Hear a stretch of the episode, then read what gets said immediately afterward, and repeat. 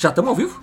Eu nem sei. Acho que estamos. Tá escrito ali Tá escrito Ao vivo. Se tá escrito é porque nós estamos ao vivo. Só ninguém entrou ainda. Muito bem, começando mais um podcast. Muito bem, estamos ao vivo então. Ao vivo literalmente. né? Na verdade no podcast não vai ser ao vivo, vai ser gravado. Mas nós estamos ao vivo no Insta do Clube Missioneiro.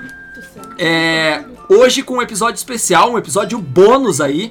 A galera já tá entrando, já tá acenando pra gente.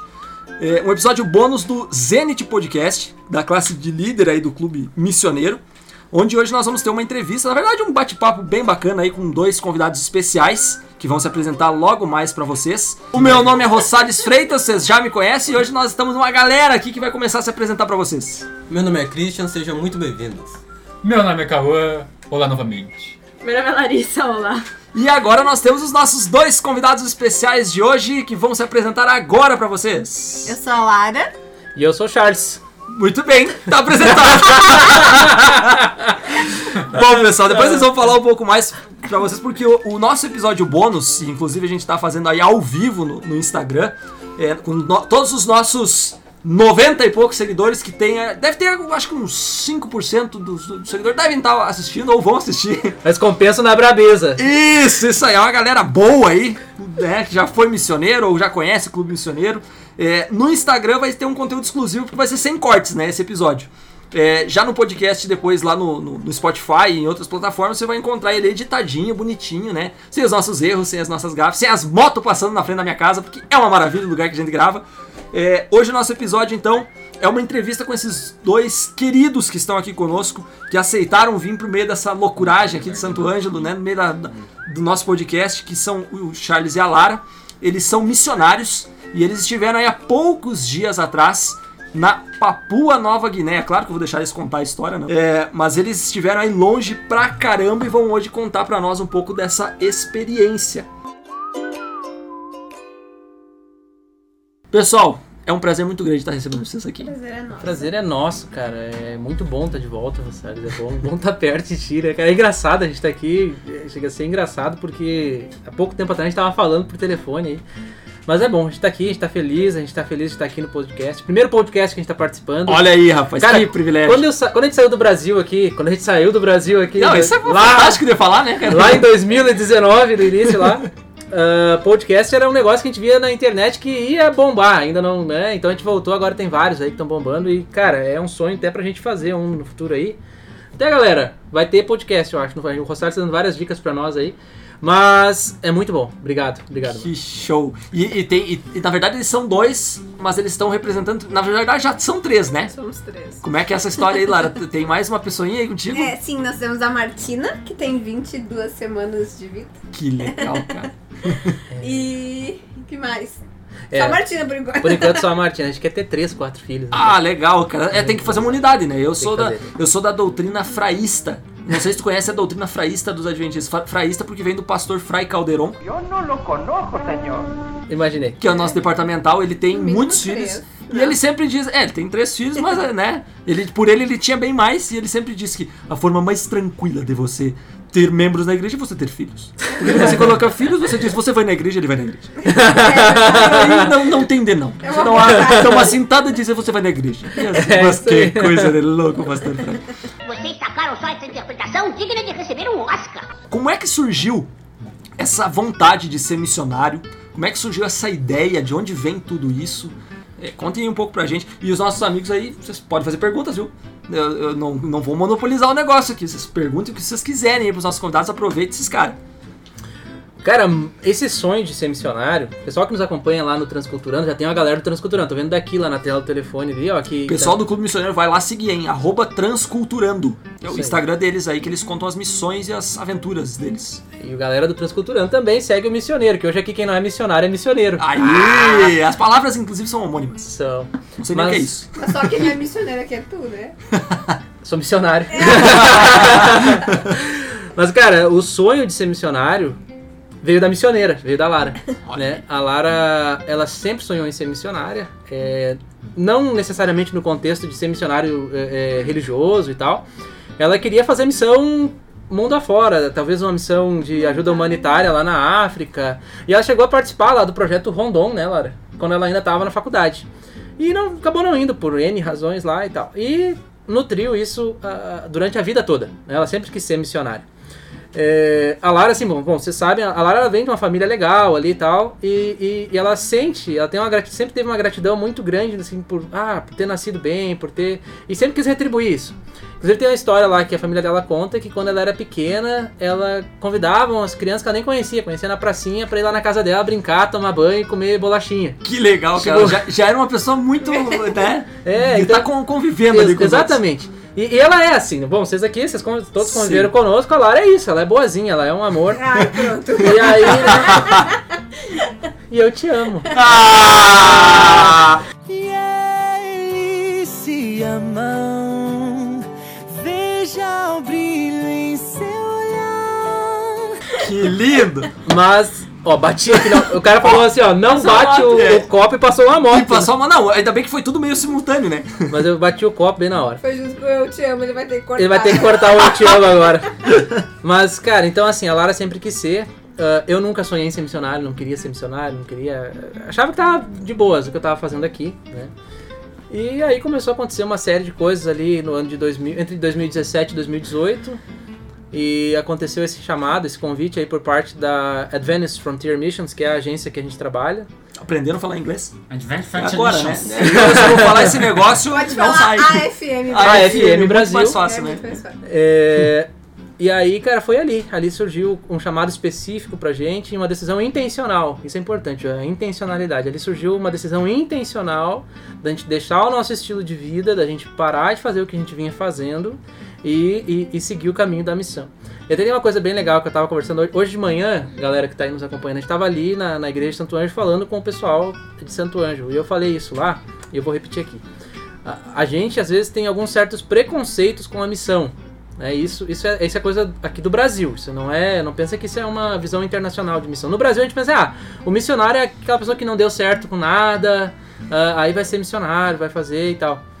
Com a gente isso não aconteceu, né? A Com a gente maioria dos missionários e com, a ma- e a com todos os missionários que a gente conhece, isso não aconteceu. Então isso aí é uma falácia, isso é uma mentira. Cara, tem um, um- o pastor Jesuel, o nosso novo pastor é, da- do distrito de Santo Ângelo, ele esteve aqui em casa e já tava conversando sobre isso, né? Deus não chama os desocupados, Não. né? Ele chama, porque tu falou, isso é uma coisa muito real, assim. Não é, não é pessoas que não estão fazendo nada, vai pra missão. Né? É, é justamente quem quer trabalhar. Exatamente. Ele chama o desocupado também, só que o Só que o desocupado, não desocupado já não vai, É. né? Na verdade, ele tem o chamado, mas não, não aproveita, né? Cara, eu tinha esse preconceito. Então eu pensava, não, eu não vou, a carreira tá bem, a gente tá bem, não vou ser missionário. Mas fomos, é, foi, foi um chamado que nós aceitamos e agora a gente tá aqui falando de missão, né? Passamos dois anos maravilhosos. Quando eu falo dois anos, gente, nós não ficamos 24 meses lá, nós ficamos durante dois anos. Nós ficamos o período missional de dois anos, né? Nós ficamos durante o período missional de 2019 e 2020 no campo missionário. Então é isso que a gente E fora o período de arrecadação. mas o pro- nosso processo missionário, na real, na verdade, vem desde aí de 2018. Né? Então, o, o nosso processo missional vem desde 2018, mas em campo foi 2019, 2018. Isso que eu ia perguntar. O processo, então, não, é, não, não funciona, né? Eu quero ser missionário, aí tu vai lá, te apresenta num negócio, te alista, né? Dá teu nome e as pessoas te botam num avião e te despacham pra um lugar. Ele é muito mais intenso do que isso. Pelo menos não pela AFM, né? É, é, eu não sei se existe, É. pode ser que exista alguém que faça isso. Mas eu acho muito difícil. Acho muito difícil. É, a FM é uma agência muito séria. Ela é, ela é vinculada lá à, à- à- Associação à Associação Geral. Então tem todo, né? Assim, ela não é um projeto da igreja, não é assim, não é um, um, um- é um ministério, ela é um ministério da Igreja Adventista, mas ela tem vínculo com a Igreja Adventista. Uhum. E é muito séria, né? Principalmente nos Estados, no Brasil ela é recente, ela tá aqui faz poucos anos. Lá na, agora, o- por enquanto, o único escritório que tem tá lá no NASP, eu acredito. Lá no Engenheiro Coelho, então se vocês aí são do Engenheiro Coelho ou da região, tem uma FM aí. Ah, então é muito sério. É, começou esse processo com uma seleção, na verdade. A gente passou por um processo de seleção. Não é a gente que, ah, eu quero ser missionário, vou sair daqui agora, vou lá, vou ser missionário. Então não, não foi assim que aconteceu. E também o missionário não escolhe o campo. E o Né? missionário não escolhe o campo, pelo menos com a FM não escolhe. O que aconteceu foi assim, a- abriu um processo de seleção para um projeto, a- a Lara nos candidatou, aí a gente participou daquele projeto de seleção, fomos selecionados e enviados a campo. Foi assim que, foi assim que funcionou. Que legal, cara. Então, é, tem uma série de requisitos, então, para que você seja um missionário, né? Sim, é, sim. é mais ou menos. A gente tá num podcast de desbravador, né? A gente tá aí de lenço e tudo mais, né? Então é, é como você se. Pra se investir em alguma coisa, você tem requisitos. Pra ser missionário, você tem uma série de requisitos pra você. Exatamente, Pra você cumprir. exatamente. É como se você estivesse seguindo ali um padrão para uma vaga de emprego. E Exatamente. Que quando legal. a pessoa vai pro treinamento, que é nos Estados Unidos, se tu chegar lá e tu não for apto, tu passar pelo treinamento e eles acharem que não, tu não tem o perfil, tu pode ter passado pelas outras seleções, mas lá tu chegou e eles, não, não é.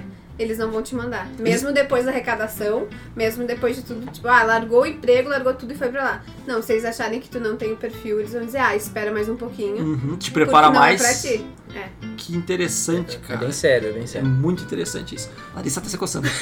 Vai, Larissa. Não, eu queria É saber se a arrecadação ela inclui todos os valores que, tipo, até chegar lá e tudo mais, tipo, pra ir pros Estados Unidos pra fazer. Sim. Inclui. Inclusive, se tu não tiver passaporte e. Ah, não tem condições de fazer um passaporte, tá tudo incluído na missão. Tudo na Ah, vem arrecadação. Uhum. É, Tu vai fazer o passaporte, vai mandar pra FM e daí eles vão cobrir o custo da tua arrecadação. É, isso é muito interessante falar, a gente abriu esse. Foi bom que abriu esse link aí de, de arrecadação.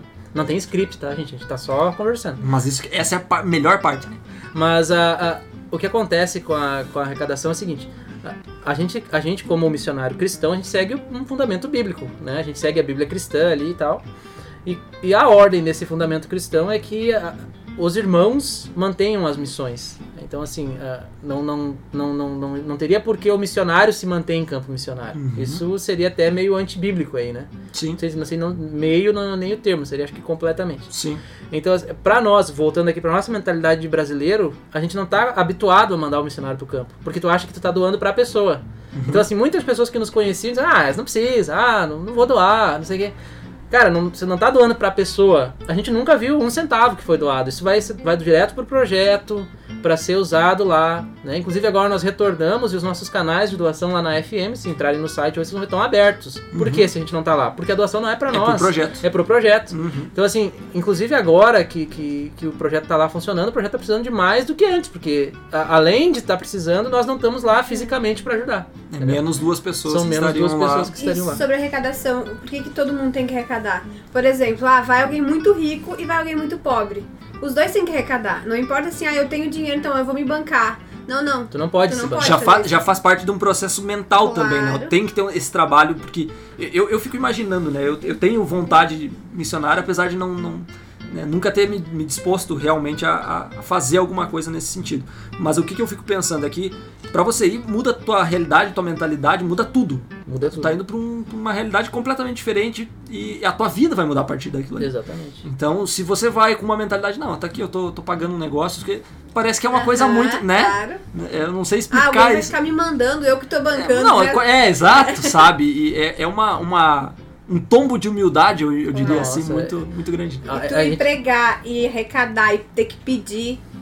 Cara, a gente, é o- a gente vinha de um contexto que nós nunca tinha- tínhamos pedido nada a ninguém. Sim. entendeu? A gente não. É, eu tenho muita dificuldade com isso. É, então, Pedir o- alguma o gaúcho alguém. É, tem eu acho que é isso, isso, né? né? Acho que é uma cultura muito. Eu Então, sempre lembro que quando eu era do clube, quando era pra pedir coisa pro clube, ah, precisa de barraca. Eu nunca tive vergonha nenhuma. Eu chegava e pedia pra todo mundo, assim, ah, pois é, o nosso clube precisa de barraca. E eu não tinha vergonha. Mas quando foi pra gente, mesmo, ah, o dinheiro É não é diferente. para nós, o dinheiro é para a missão. Eu. ali já começa o teu processo de quebra, entendeu? Sim. Tu precisa se quebrar, se humilhar pra. pra... E, cara, é, é perfeito. Isso faz parte de todo um planejamento, todo um processo. Porque tu, já- tu chega macio lá no campo missionário. assim. É verdade, e cara. hoje em dia eu não tenho problema nenhum. Inclusive, se vocês quiserem doar, vocês podem. Olha aí, pessoal, fica, fica a- o chamado aí pra você ajudar. É, eu, aqui em casa a gente tem um costume, é, Charles Lara, que é no nosso culto de pôr do sol, no sábado, a gente assiste os vídeos do Mission Spotlight. Que são projetos que a igreja tem, que daí é, é vinculado diretamente né, à igreja, e que eles contam um pouco dos projetos que os irmãos estão fazendo ao redor do mundo, alguns de missionários, outros da- das próprias igrejas locais. E isso sempre me chama atenção e é uma das coisas que sempre eu, eu gostei de ver é como os nossos recursos são empregados quando a gente doa na escola sabatina, quando a gente doa de alguma outra maneira espontânea, né? E a igreja ela ocupa isso, ou seja, teu dinheiro não vai para pessoas, ele não vai fora, ele vai para objetivos bem claros e bem Exatamente. distintos. Ah, ó, agora aqui, ó, a, a- a cultura útil aqui para as pessoas que estão nos assistindo, para quem está ouvindo aí o podcast. Ah, a igre... Por que, que a gente resolveu fazer missão a uma, asso- a uma instituição ligada à Igreja Adventista? A Igreja Adventista, ela é uma das, ela é a instituição financeira ah, ah, ah, religiosa mais séria do mundo. Sabia disso? É um prêmio que, ela, que a igreja tem. a como é que é? A auditoria fiscal da igreja ela é copiada por gi- empresas gigantes de, de, de, de meios de fora do- dos meios religiosos. Tipo a Coca-Cola, a Nike manda auditores lá para aprender a fazer. Porque o- o- as pessoas que doam à igreja adventista, o sistema dizimal ali da igreja adventista, a pessoa que está participando disso, ou seja, o, o, o- amigo lá que vai lá e doa o dízimo, que, que, que doa a oferta, ele devolve o dízimo e doa a oferta, ele consegue saber para onde cada centavo, cada centavo do dinheiro dele está sendo aplicado. Então, assim, o fato da igreja ser tão séria nessa questão financeiramente foi o que nos fez também trabalhar com eles, assim, com, com a, Que legal, Uma instituição ligada à igreja adventista. E agora o Rosales falou dos recursos. Quando a gente instalava uma caixa d'água lá no projeto, que isso ia acabar com a sede deles, ia fazer com que eles não morressem mais de sede ou tomasse água contaminada. E a gente via assim, não, esse dinheiro então foi doação. É muito legal, assim, porque é é um custo muito alto, existe assim. Ah, tem que comprar a caixa d'água na capital, tem que trazer de navio, tem que instalar, tem que. É, enorme o custo, mas é custo, é, vem de dinheiro de doação. Eu então isso é muito legal. Assim, E, é um- e eu acompanhava vocês lá no, no, no Insta do Transculturando, né? E aí eu via de vez em quando. Ah, agora nós vamos no mercado, né? Daí pegava o, o barco, saía pegar. Agora nós vamos comprar não sei o que. Tipo, não é que nem. É uma realidade muito diferente do que a gente sai aqui. Não, eu vou na cidade, eu vou no centro ali, né? Vou buscar um, um parafuso. Daí tu vai lá, compra teu parafuso em volta, arruma, não sei o que. Cara, vocês tinham que sair com uma logística muito grande, né? Pra, pra fazer as coisas. Então, é, eu vou dizer um negócio pra vocês, e aí vem pro, vem pra, pro nosso Instagram também. É, o Charles ele pregou hoje na Igreja Central de Santo Ângelo e o culto tá gravado, tá lá no YouTube, Yas de Central Santo Ângelo, então vai lá e procura. Cara, assim, ó, foi uma hora e 40, eu acho, de sermão, de sermão, e não cansou nem um pouquinho, nem um pouquinho. Então vai lá, vocês vão aproveitar, porque dava vontade de escutar mais. A, Lara até contava, o Charles não para, deu, não, deixa falar, deixa falar que tá bom, deixa falar que tá bom. Eu tava assim, eu Mas não assim, ó, Corta, corta. é, e ninguém deixou, ninguém saiu da igreja pelo que eu sou, porque eu tava acompanhando a transmissão daqui, né? Tava controlando, na verdade.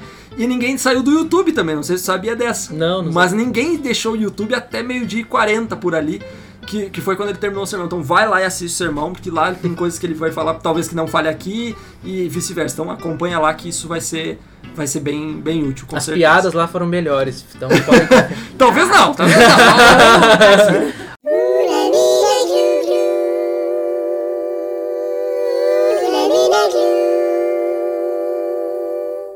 Talvez eu chore no meio do podcast, tá? Porque eu virei uma manteiga derretida nesses Tá episódios. grávida. Não, Tá grávida? não tô, cara, por incrível que pareça. Mas eu, assim, ó, é- essas coisas elas me emocionam. então, bom, a, a Lara tava falando da caixa d'água, já enchi o olho d'água, entendeu? Não chorou, mas fez beicinho. Não, foi aquela coisa assim, assim nossa, eu não vou chorar. É mais ou menos por aí.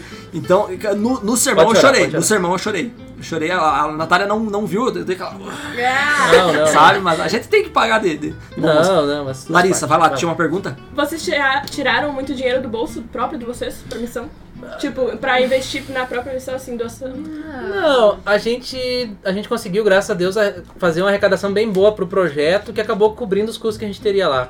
O que a gente fez foi vender um carro antes de ir, mas porque a gente quis ir com um dinheirinho E a extra. gente gastou esse dinheiro mais pessoal. Mais com a gente, É. assim, esse dinheiro do carro, que foi o dinheiro que a gente levou, a gente gastou conosco. É um dinheiro que, se você não tem e quer ser missionário, não precisa. Então, assim, a missão, eles fazem um budget. Ah, tá, Eles fazem- internacional. Muito bem, tá muito Hein, bem. Cauã? Tamo internacional ou não tamo? Tamo international. Vai anotar no livro. Cada um Eles fazem ali um orçamento, cara. Não, eu, eu falei budget ri porque eu acho ridículo isso, então. É que, é que nem os termos do design, né? Que a gente vamos fazer um, um brainstorm, vamos fazer um aqui pra trabalhar o branding da, da, da marca. Mas tudo bem, faz parte. É que budget soa, soa bem, né, Sim, cara? sim, sim. É Não, um tô negócio assim que tu fica. Muito obrigado. Tinha um orçamento ali que, que o- o- eles fazem pra ti já um orçamento que, que vai cobrir tranquilamente tu comer, viver bem. Uma vida simples, modesta, né? Como é pra ser a vida do missionário.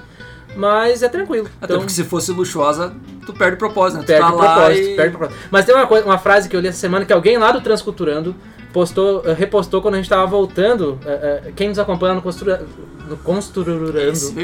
O cara quer falar em inglês e fala, fala construturando. Trans- lá no arroba transculturando, a gente voltou de Papua, aconteceu várias coisas.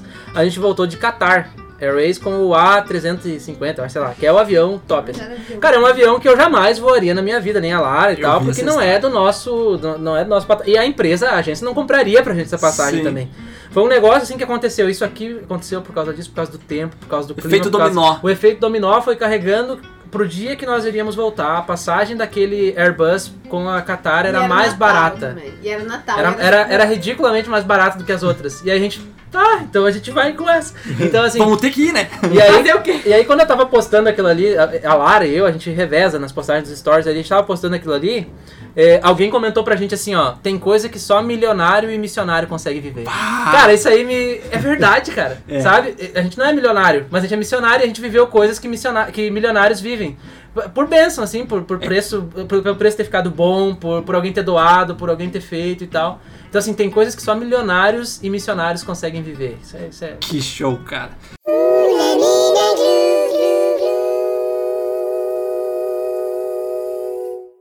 Entrando um pouco agora na, na vida, a gente falou bastante do processo e, e tal, do processo pessoal e no processo né, geral de como acontece. Papua Nova Guiné. Que lugar, hein? Vocês foram pra um lugar desafiador, vocês foram pra um lugar longe pra caramba. Né? Porque a gente às vezes vê histórias de missionários, ah, eu fui pra, não sei, pro extremo sul da América do Sul, fui pro, Pra né, pra, pra África, né, pra Europa, pro, Não, e, precisa. a- e aí, não, exato, Sim. precisa Não desses não lugares, mas é, que, é- mas é que é um lugar muito longe da nossa Sim, realidade, claro, é isso claro, que eu tô comentando. E aí vocês foram pra um lugar que eu olhava as fotos, eu achava fantástico, a cultura é totalmente diferente, é um negócio... Como é que foi essa experiência? É, E contem pra nós, assim, os- as primeiras impressões e depois as adaptações. Conta um pouco pra nós aí de como que foi esse país, essa história em Papua que vocês viveram. Eu acho interessante falar que o nosso projeto em Papua Nova Guiné é o projeto mais remoto da FM. Do planeta, né? O É. projeto mais. Que show. É, não é assim, além de ser. é, Além de ser em é, A Papua. remoticidade é a mais, é mais ah, não é grave, é mais forte. E também o deslocamento é muito difícil, né? A logística. A, logística é muito Difícil. difícil. Porque pra chegar num lugar daqueles. Sim, vocês pegaram muitos voos pra, Muito. e, e barco. Barco, a então pé. ah, Ah, cara, então assim, o que acontece. Primeiro assim, Papua é isolado do mundo. É um, é um país muito, muito remoto. Então o primeiro choque cultural é a distância. né? Fica no meio do Oceano Pacífico, é muito longe, ah, ah, tudo isso. Então tu chega lá, é- é- ele é um país muito pobre, é um país com, com desenvolvimento muito baixo ainda. Isso se dá porque ele é, um é o país mais diversificado do planeta. São oito- mais de 848 uh, línguas, não é, não é, não é, é Dialeto. dialeto, é língua oficial Nossa. pelo governo. Porque no dialeto tu ainda consegue entender alguma coisa.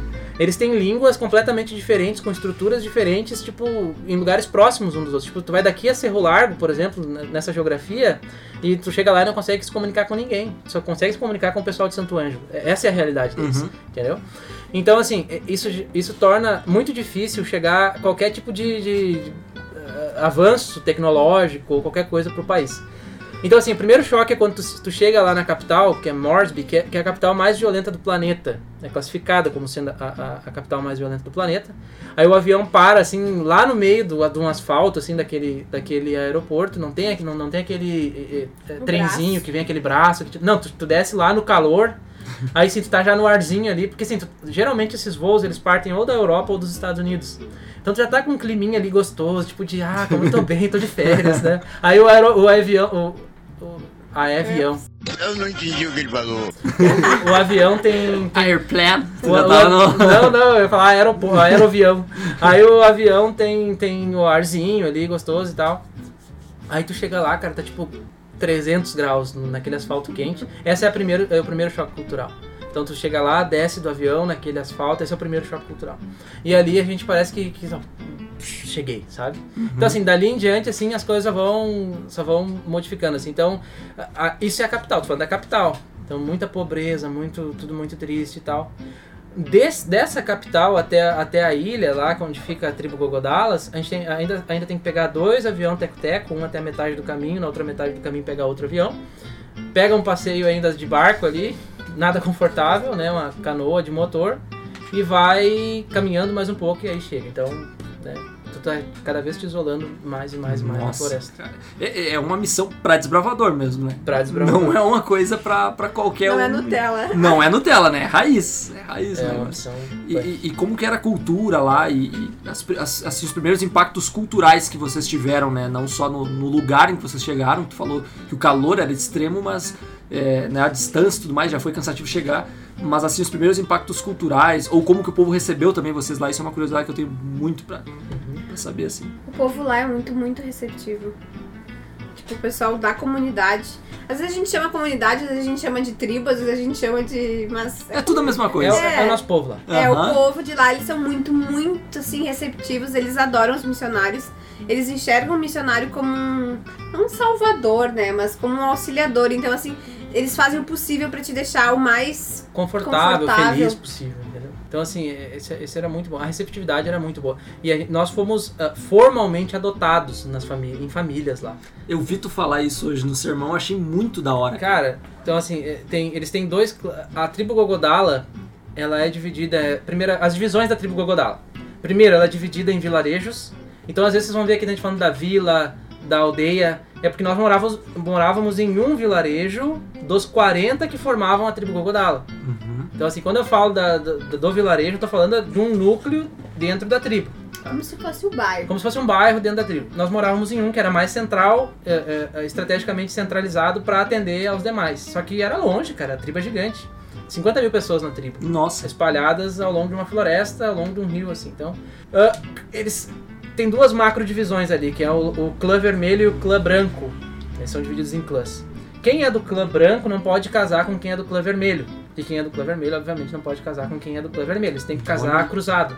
Tipo assim, os gremistas têm que casar com as coloradas, as coloradas têm que casar com os gremistas. Tipo isso. Que tal? Então, assim, eles. La- eu fui adotado pelo clã branco, a Lara pelo vermelho. Ah, agora eu entendi por que Ah, que vocês é. foram por clãs diferentes. agora. Exatamente. Então tem relação com. Exatamente. E aí, como nós somos ah, ah, forasteiros e somos missionários e tal, as famílias que nos adotaram eram famílias bem importantes ali daquela hierarquia. Uhum. Então, assim, a gente foi adotado formalmente, eu fazia parte de uma família. Eu era filho de alguém, ah, irmão de alguém, tio de outra pessoa. É a mesma coisa a Lara. Então, assim, eu tinha o meu sogro lá, minha sogra. Nós éramos parte eh, eh, literais. de Como fam- se fosse família somos, de né? sangue, né? somos, Sim, somos sim. partes de, de, de família. Então nossas famílias ficaram lá, foi, isso, isso foi triste na hora da volta, obviamente, né? Uhum. Mas é isso, a gente faz parte de. Nós somos Gogodalas, nós somos adotados, nós temos nomes Gogodalas, nossas cores. Qual é o nome de vocês em Bogotá? Eu sou a Calgato. O meu é Maitona. Que legal. E Tem significado? O meu, é- o meu é um pássaro gordinho do mato. Ah, ah, o que que acontece? As mulheres elas são muito magrinhas, muito, muito, muito magrinhas. Elas sofrem as coisas, elas passam fome, trabalham muito, né? E a Lara, não, a Lara não é uma pessoa magrinha, né? Não, ela não é, ela é. Sim, Isso, isso é, isso é muito tranquilo, assim. Então, assim, eles olhavam pra ela, achavam ela muito assim. E como ela é querida e fofinha, assim, ah, ela é um caoga, que é esse pássaro. Aham. E, e ato significa mulher. Todas as mulheres têm ato no fim. No final da. Então Ah, ela é caoga ato. Falando rápido fica caogato. E eu sou maitona, é maitona com M no início. É, baito. Não, maitona. E- Eu não tinha nem pensado nisso. Ah, Guri você é o bichão mesmo, hein, doido? Aí o, o Maitona não tem significado de tradução, ele foi um guerreiro muito importante lá do início lá Olha e tal. aí. Daí eles me, tipo, ah, tal. Por que que acontece, cara? Primeiro, a minha cor. Eu não sou branco como são os americanos, não sou negro como são os gogodalas. Eles me chamavam tipo de um elo perdido, os, os nativos. Nossa, que é, mas nativos. tu tava bem, hein? É, então, assim, é, primeiro, só de eu chegar lá, só, só de ser como eu sou, eles já gostaram. Tipo, antes de me conhecer. E a gente é latino, né, cara? Assim, eles estão acostumados no tratamento com os norte-americanos, assim, que é um Uhum. povo mais. Que, que é de boa, é um povo legal, mas é um povo mais na deles. Tem a American Bubble ali, eles têm aquela bolha americana, Aham. né? Tu fica aí, eu fico aqui. A gente não, cara, a gente chega lá e tal, a gente é brazuca aqui, eu tô abraçando os caras no meio do Covid, eles estão loucos de medo. É, a gente chegou aqui, eu eu não, eu não ia conseguir só olhar pro Charles e não abraçar, cara. Quando eles chegaram aqui em casa, eu abracei os dois, não teve como. Pandemia tá aí, mas não, não adianta. É, cara, não tem. E aí o que acontece? A gente, a gente é- tem isso, né, cara, de ser legal, de ser. E não é uma forçação, é o brasileiro é assim. Então a gente, a gente ficou muito, muito, muito amigo deles muito rápido. Então eles me- foi uma grande honraria isso de, de ser o Maitona, de ser. O Maitona faz parte meio que do imaginário deles, esse nome lá. É Tipo, Ancestrais, tipo chegar alguém aqui e a gente fala, ah, tu é o Bento O Gonçalves. Cepete Tu é Araju. o Cepete Araju. Aham. Tu entendeu? É, é tipo isso, assim. Esta terra já tem dono. Então, assim, é um negócio com. O povo que não é do Rio Grande do Sul deve estar pensando, olha que idiota, Que cara. Que coisa bem de bobo. Uma coisa bem interessante que acho legal de se falar. Papua Nova Guiné é um dos lugares mais perigosos do planeta pra mulher viver. É muito perigoso. A cada três mulheres, duas foram estupradas ou serão. Isso é... preocupava bastante. É. A gente ficou aqui É. com o coração Mas na eu. Imagina eu lá, né? Mas eu nunca me senti nem um pouco assim, ó, amedrontada andando sozinha na, na vila, na nossa comunidade. Sabe, na capital mesmo, andando com o Charles, com os outros missionários, eu sempre tava com medo. Mas eu andava sozinha lá na vila e nunca assim, ó, nunca fiquei com medo. Eles são muito respeitadores, eles são muito queridos, eles são muito defensores, assim, pelo contrário. Se eu tava ah, sozinha, sempre tinha alguém perto dos homens, mas assim, com todo respeito, nunca assim, ó. Que eles- legal. É, isso é fantástico. Assim. Cara, isso é um negócio, porque eu- tenho medo de ir pra Porto Alegre, Charles. eu vou pra Porto Alegre e já fico espiado, assim, olho pros lados e tal. Imagina em Port Moresby, que é a É. capital lá que é muito violenta. É Nossa. demais, cara. É demais violento. Mas a nossa comunidade não é nada. Não, não. Os gogodalos, eles são, eles são tranquilos. Mas eles não são calados. fica, fica a dica, né? Não, não, não. Nós só estamos aqui na espeita, só aprendendo os inglês, né? Ó, vou te ensinar uma frase em gogodala, então. Ah. Nepegag Cauã. Nepegag Cauã. Eu Já sou pegou? Cauã. Olha aí, rapaz. Agora eu vou te ensinar uma em, em hebraico.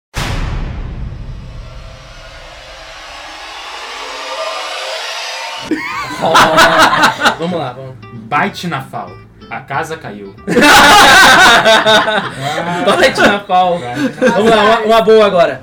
Gergoama Gusmidam Diri. Ergolama de cima da bere. Quase isso. Isso aí é só pra dizer te vejo amanhã. Nossa, rapaz. Isso aí tá pior que. que, que- ah, como é que é? Os negocinhos lá do Eu. japonês que escrevem 1500 Eu. coisas. É. Oi. É, só não. responde isso. E a resposta é só eu. Tá. Eu. Eu só respondia. Eu. Não precisa repetir toda a frase. Que Não, legal. não, mas essa tua frase eu vou responder em grego agora. essa frase que ele falou foi com dinamis, que em grego é poder. Ah, que- tu aprendeu isso no IAX, né? Pedindo em Ah, viu? Serviu pra alguma coisa. Não era só pra comer merenda. Não era essa pra merenda. A merenda era só o principal, mas tinha, tinha um estudo ali, né? o-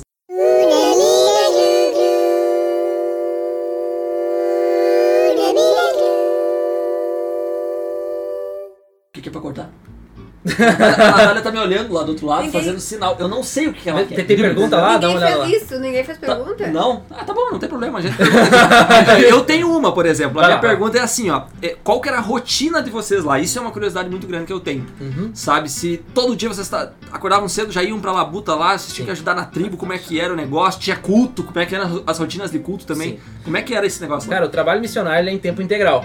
Então, Uhum. assim, pra quem tá se planejando ser missionário, pra quem tá planejando sair, isso não importa. Ah, tô, quero ser missionário fazer trabalho humanitário, quero fazer, ser missionário fazer serviço social, quero ser missionário fazer trabalho de evangelismo, enfim. O trabalho missionário é em tempo integral. Tu tá indo pra lá pra ser missionário o tempo todo. Então, assim, não pensa que, que ah, tu vai ter uma carga horária ali, vou começar das, das 7 ao meio-dia, depois vou dar uma às 5 e daí de noite eu tô tranquilo.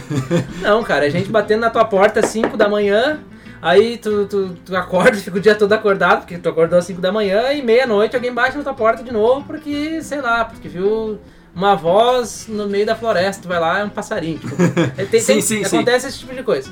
Então, ah, pra- esse é o primeiro, primeiro pensamento, assim, é, é em tempo integral. Mas nós tínhamos, sim, é, é, cargas oficiais de trabalho. Por exemplo, a, a base da missão lá, o- o- hoje o forte da missão lá são construções. Porque o americano, ele pensa a longo prazo, a, a missão. Ele pensa assim, ó, que eu tenho que construir uma escola aqui para que e, e treinar pro- já tem a escola para as crianças. Sim. Mas tenho que construir agora aqui uma escola para treinar professores, porque eles têm que dar aula para as crianças deles. Ah, eu tenho que construir um hospital, tem um hospital, mas agora eu tenho que construir um centro de treinamento para treinar ah, ah, enfermeiros locais, para eles serem enfer- enfermeiros para o próprio povo deles. Ah, eu tenho que acabar com a fome? Eu tenho, mas então eu vou ensinar eles a plantar, vamos fazer uma plantação juntos. Esse é o pensamento do americano. Quando a gente conversa aqui com a família, com os amigos, a gente tem um pensamento nosso, mais uma vez latino, de que a gente tem que chegar lá com um avião de comida. Você não, não pensa nisso? Sim, mas é que isso acaba assim, né? É, é exatamente. A gente chegou lá querendo resolver tudo assim. "Ah, Vamos resolver agora, vamos ali, vamos, vamos construir casa pra todo mundo e tal. E aí, o que, que, que a gente aprendeu lá? Ah, esse tipo de, de, de missão imediatista é a mesma coisa que tu colocar um band-aid numa sangria, num- numa, Hemorragia. numa hemorragia. Uhum. É a mesma coisa, tentar parar uma hemorragia com band-aid. Tu vai parar ali por dois segundos e ela vai te matar depois, né, por perda de sangue. Então eles não fazem isso. Então qual que é a base da missão hoje? Perguntou do nosso trabalho. É- são construções de um complexo duradouro que vai durar, tipo, muitos anos lá para os nativos tomarem conta no futuro. É infraestrutura. então. Infraestrutura. Então, o, o Steve, que é o líder do projeto lá, ele é um americano que é arquiteto, ele mora faz 15 anos lá, ele é esposo. Cara, ele é um gênio, assim. Então, ele tá criando sistemas de, de, de recolhimento da água da chuva, vai para uma cisterna, e agora os caras não tem mais que beber água do rio contaminada porque, porque eles têm a cisterna. Ah, criou um sistema de luz elétrica, luz solar. Aí tá, tá construindo um centro de treinamento que vai ser um centro de treinamento de saúde para treinar professores locais e de teologia De local. alfabetização. E alfabetiza- alfabetização em inglês e teologia local, para ter tipo missionários locais, ah, religiosos locais ali também. Isso durante a semana. Durante, isso a gente faz durante, então durante a semana eu traba- trabalhava nas construções. De domingo a de domingo a sexta eu trabalhava no início trabalhava nessa nessa nessa rotina aí, operando maquinário de serraria e coisa lá. Não tem uma madeireira para tu ir comprar uma Sim. madeira lá, tem que fazer, né? Faz tudo, né? Derrubava a árvore, fazia as tábuas e tal. Eu trabalhava lá com ele fazendo isso. E depois, quando a gente começou a, a estabelecer o Clube de Desbravadores lá, que foi o que a gente foi fazer, né? Então, Uhum. assim, eu, eu, eu trabalhava nas construções de, de terça a sexta. E, e daí nos outros dias era em função de clube, função administrativa dos desbravadores, para criando o manual, ah, ah, tran- tran- tran- traduzindo o manual para o Gogodala, sabe? Uhum. Então, esse tipo de coisa que a gente Adaptando Adap... Nossa, praticamente pegou um manual e, e fez, fez do zero, né? tipo, o manual de 200 páginas ficou com 6. Foi exatamente mais ou menos isso. assim. Tem que ser Colocando pra simples, né? realidade deles. É, sim. também, né? Então, esse era o nosso trabalho. E a Lara era responsável por- pelo serviço de saúde, serviço de emergência. Ah, que legal. Atendimento. A Lara atendia praticamente toda semana lá amputação de dedo, porque eles facão o tempo todo. né? Aham. Então, assim, amputação de dedo, anzol preso na mão, picada Picada de cobra. Só que a picada de cobra não tinha muito o que fazer porque não tinha, não tinha luz, não tinha soro antiofídico. A gente fazia o básico ali e orava, era o que tinha que fazer, orava pra que tudo não fosse tão grave. Se avançar na perna e dar um chupão. É, daí se tu tem uma cárie, é dois. Aí um pra lá e um pra cá.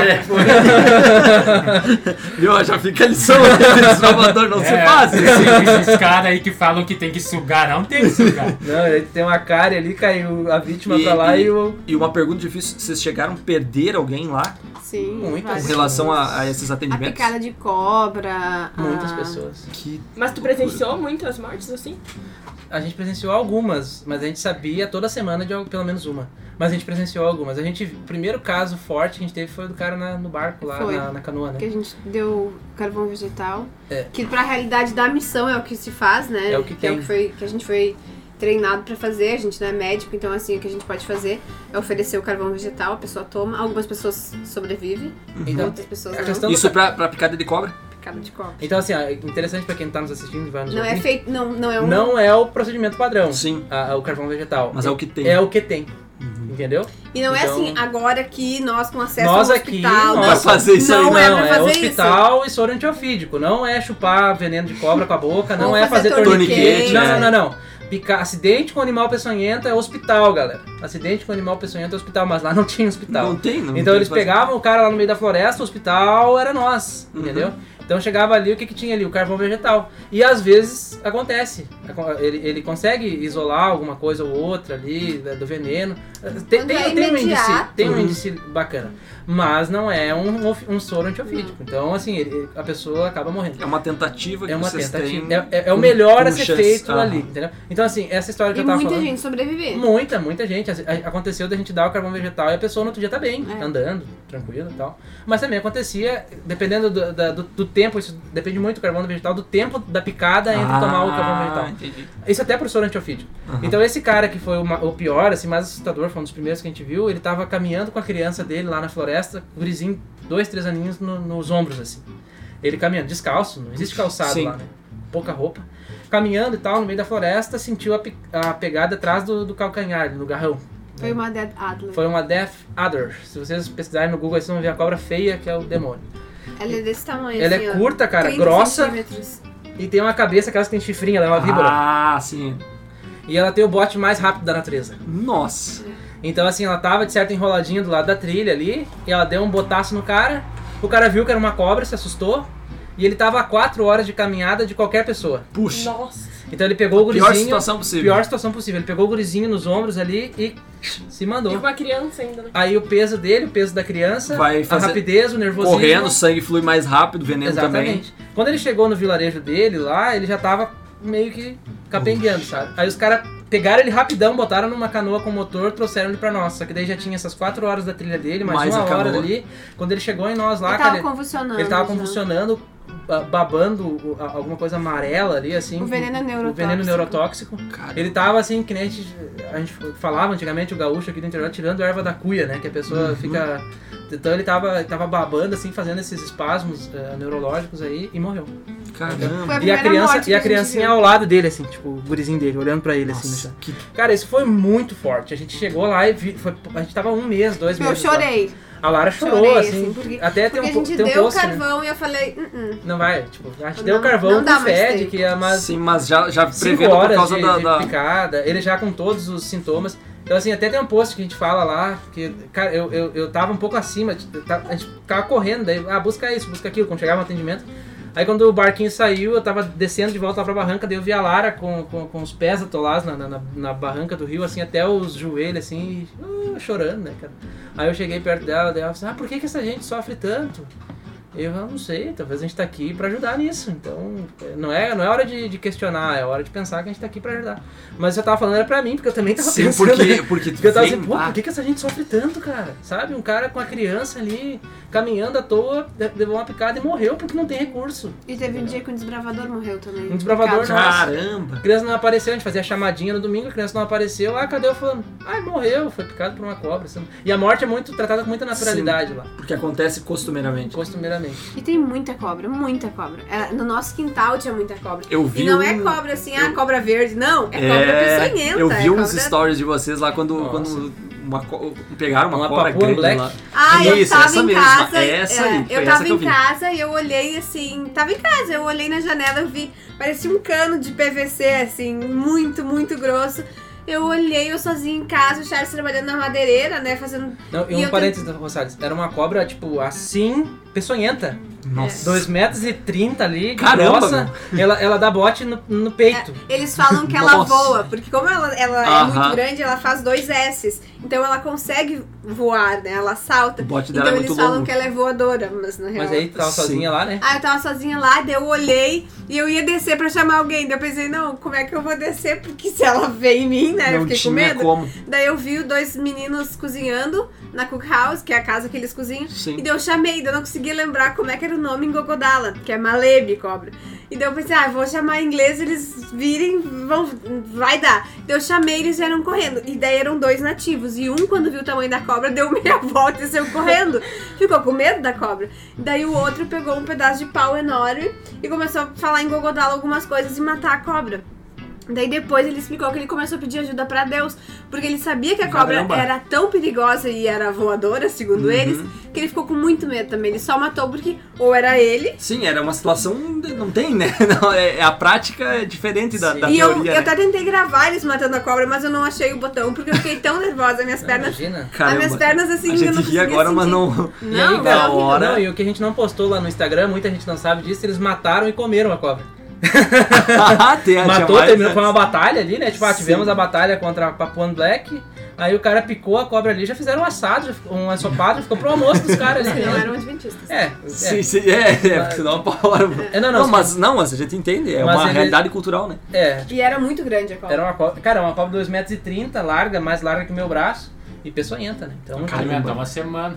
Deus, Deus, Deus. Tu imagina a quantidade de peçonha, cara, dessa cobra. E, Nossa. a- e as crianças de lá já eram criadas pra ser mais casca grossa? assim? Sim, sim, sim, sim.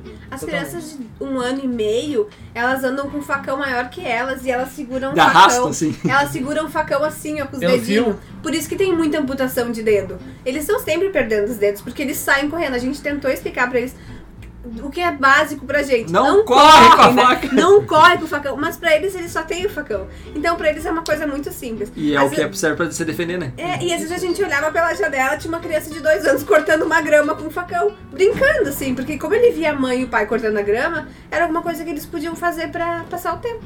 Caramba. São casca grossíssima. As crianças são muito, muito fortes. assim. Uhum. As crianças de 1, 2 anos de idade são mais fortes do que são os nossos adolescentes. é verdade, assim. Eles, ele- cara, uma criança de 2 anos de idade lá é plenamente capaz de subir um coqueiro, tirar coco, ir sozinha pra floresta, ou ir pro, pro, pro jardim, lá, pro, pra horta, colher um aipim. Fazer É a necessidade da É realidade necessidade. deles. Eles pescam, os pequenos pescam. Eles sabe? não brigam entre si? Brigam, brigam. Facão. Brigam de matam. Brigam. De facão? Brigam de facão. As crianças. Uma vez a gente viu uma briga de um menininho passando o facão assim, ó, sabe quando chega a fazer barulho? E eu falava, Charles, vai lá, eles vão se matar. E o Charles, mas. Vão me botar entre Vou, vou, dois vou. facões? É, né? não, não E o. Charles, tá, mas o que, que eu posso fazer? A brincadeira Chamei um deles. grande daí, sabe? Eles estavam brincando, não estavam nem brigando. Cara, o facão chegava a fazer assim, É, e os grandes. perto da cabeça, assim. E os grandes, ai, deixa eles. Outra coisa que eles brincavam de lutinha, mas era uma trocação franca, assim, é. Era um que não UFC, é. assim, não é, era uma eles estavam brincando e. Cinco eu... minutinhos sem perder amizade. Nossa.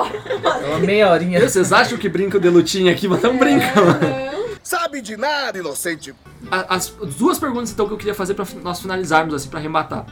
Primeiro, vocês foram lá e um dos principais projetos de vocês era o clube de desbravadores. Uhum. Como que ficou o clube? Como que vocês deixaram o clube lá e quais são é, qual, qual que é a, a- o- o caminho que ele vai seguir agora? E daí depois eu vou pra outra pergunta. Boa. Então, assim, o nosso, a gente tinha um projeto pra, pra em média, três anos de, de missão. A gente voltou antes por causa, por causa da Martina, né? Uhum. Então a gente veio antes. Mas, assim, o nosso projeto ele já tinha sido cumprido no primeiro ano de nosso de, de missão. Então, o nosso segundo ano de missão já foi extra o que era o nosso planejamento inicial. Nosso plano era chegar lá e abrir dois clubes desbravadores. A gente tava com três abertos, saindo pro, pro quarto. E a gente trabalhou, e isso também não nenhum mérito nosso, isso aí é- é- vem da FM, com o método de discipulado. Né? Então, assim, eu, eu cheguei lá, a primeira coisa que eu fiz lá foi um CTBD, o nosso Uhum. antigo CTBD aqui. Eu, eu juntei um, um número de, líder, de idade de liderança de interessados e a gente fez lá, acho que três meses de, de treinamento meio que Intensivo. intensivão. Assim. Uhum. Daí ninguém trabalha com horário fixo, não tem no meio do mato, né? Então, Claro. assim, tinha tempo e a gente fazia. Tu tá no lugar certo. É. Aí assim, no final desses três meses eu admiti eles em lenço, já, a- a- essa liderança. E a próxima turma, que foi, no, foi tipo uns seis meses depois, a próxima turma do CTBDL eu já nem dei aula, foram aqueles primeiros que deram a aula. Eu só fui lá pra ver se a aula tava certinho, mas eh, a gente já não se envolveu em mais nada de treinamento. Então assim, a gente treinou a primeira turma, a primeira turma treinou a segunda, a segunda turma treinou a terceira e a terceira treinou a quarta. A gente teve quatro, quatro turmas desde que a gente tava lá. A gente só treinou a primeira. Então assim, não depende da gente. não- era um trabalho que não a gente fez Tu plantou. é, a gente não. A E gente só foi. A gente fez o primeiro, o primeiro grupo ali, né? Então, Uhum. assim, não. vai- tá- então, cara, vai. A tendência é melhorar agora que eu saí de lá. Nós deixamos 300 crianças em clube. Tre- Uau! 300, 300 crianças. é, E foram os primeiros desbravadores da Papua Nova Guiné. daquela região ali. Ah, É, daquela já, região. Já, é, em- Na capital, na capital já tinha um clube. Ah, já tá. Mas a- de, praticamente, primeiro. de- de- pelo menos daquela região, Uhum. com certeza os primeiros. E, e em que língua vocês instruíram eles? Inglês. Tá, e vocês ficaram fluentes depois de, desses dois anos? Vocês já tinham que ir influentes. É, a né? gente- Não, não em inglês, na língua deles. Não, não, não. Nossa, a língua inglês deles eles é- eram fluentes, né? A, é, que eu a entendi língua isso. deles é muito difícil. Não o culto difícil. hoje, Larissa? Ele falou que nesses dois anos ele pegou poucas palavras. É, Ah, já viu? Pegou o culto, hein? Eu tava no culto. tava tudo.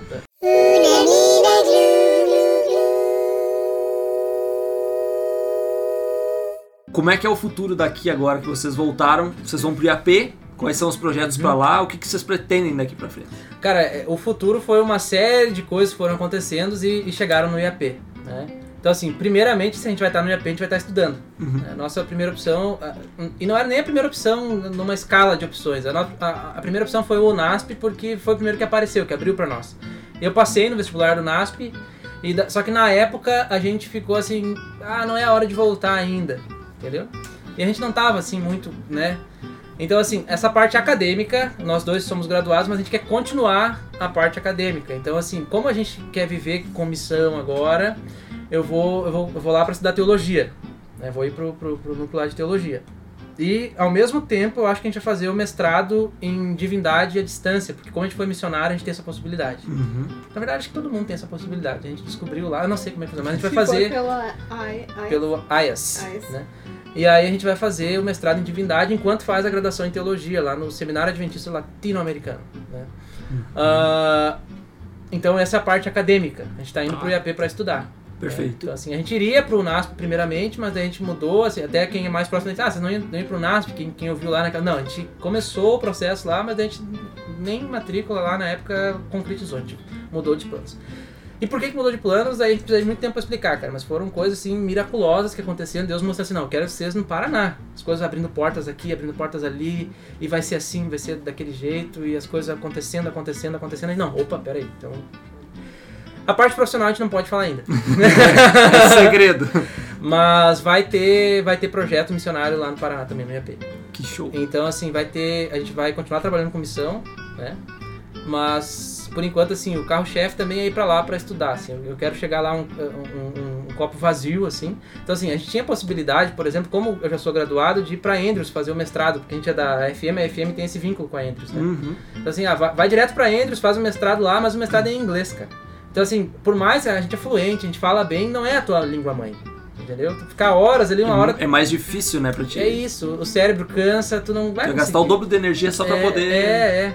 E eu tava assim, fascinado por estudar teologia em português, assim, descobrir essa questão da divindade, essa questão, sabe? Eu quero, eu quero a parte técnica agora. Sim. Então, assim, quando abriu essa possibilidade, a gente, não, vamos lá, eu quero, eu quero, eu quero ir pra aprender. Então, assim, a parte teórica. eu quero a, par- a parte teórica, desculpa. prática a a prática a A gente prática tava já fazendo lá. foi, né? Mas assim, essa parte teórica, eu quero, assim, eu quero aprender, eu quero saber explicar para as pessoas a teoria daquela teoria de não sei o quê, do porquê. É isso que eu quero. Então, assim, em português. Uhum. Então a gente tá indo, tem um seminário fantástico no IAP, então a gente tá indo pra lá. Foi a nossa escolha. É, assim, a gente escolheu. E realmente foi a nossa escolha, porque a gente passou em ambos os vestibulares, a gente também. Mas a gente escolheu pro IAP. Parte profissional, acompanha o arroba Transculturando, que vocês vão ficar sabendo. Show.